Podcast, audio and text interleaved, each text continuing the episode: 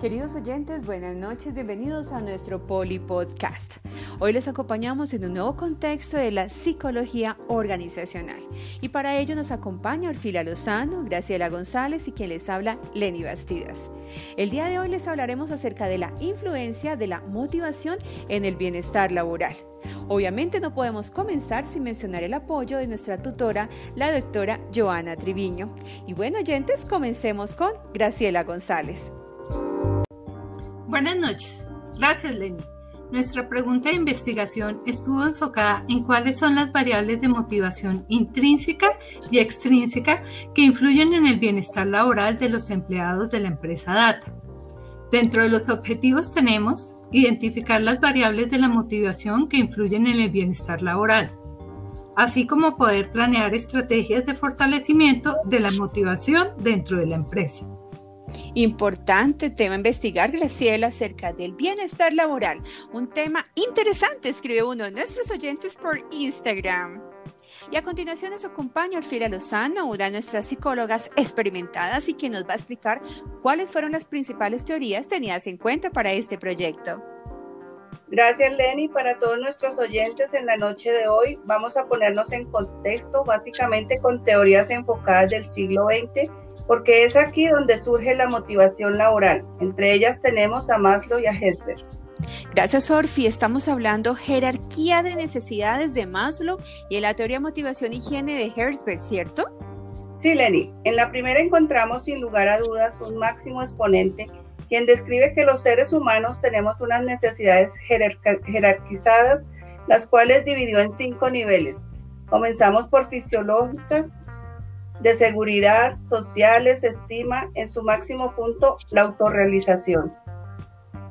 Y en la teoría de motivación e higiene encontramos que se encuentra enfocada en explicar el comportamiento de los individuos dentro de la organización.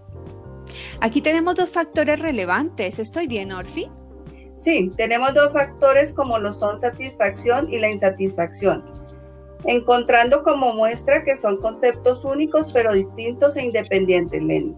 Tenemos en los factores de insatisfacción las condiciones de trabajo, las políticas organizacionales, el salario, por supuesto, y los factores de satisfacción relacionados con el trabajo en sí, sentido de logro, crecimiento personal, entre otros. Doctora, muchas gracias. Y para este cuarto punto tenemos a Graciela, quien va a hablar acerca de la metodología utilizada. Para el tipo de diseño de investigación tuvimos un acercamiento de enfoque cuantitativo con 14 operadores que nos colaboraron con este estudio. Para ello se realizó la recolección de datos por medio de encuesta vía online. Graciela, por favor, cuéntanos acerca de los principales resultados.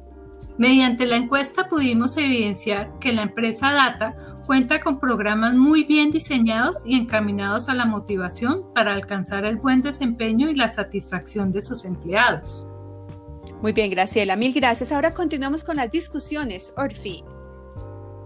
Las discusiones de la investigación estuvieron de acorde a las teorías propuestas por Maslow y Hedberg, donde para Maslow se debe satisfacer las necesidades fisiológicas en primera instancia y luego se verá reflejada en la autorrealización y en la teoría de Hedberg primero se deben suplir los factores higiénicos para poder alcanzar los factores motivacionales como lo son la satisfacción y la insatisfacción. Orfi Graciela, tenemos un estudiante del Poli por Twitter que nos pregunta acerca de las conclusiones y recomendaciones. Muchas gracias para nuestro estudiante.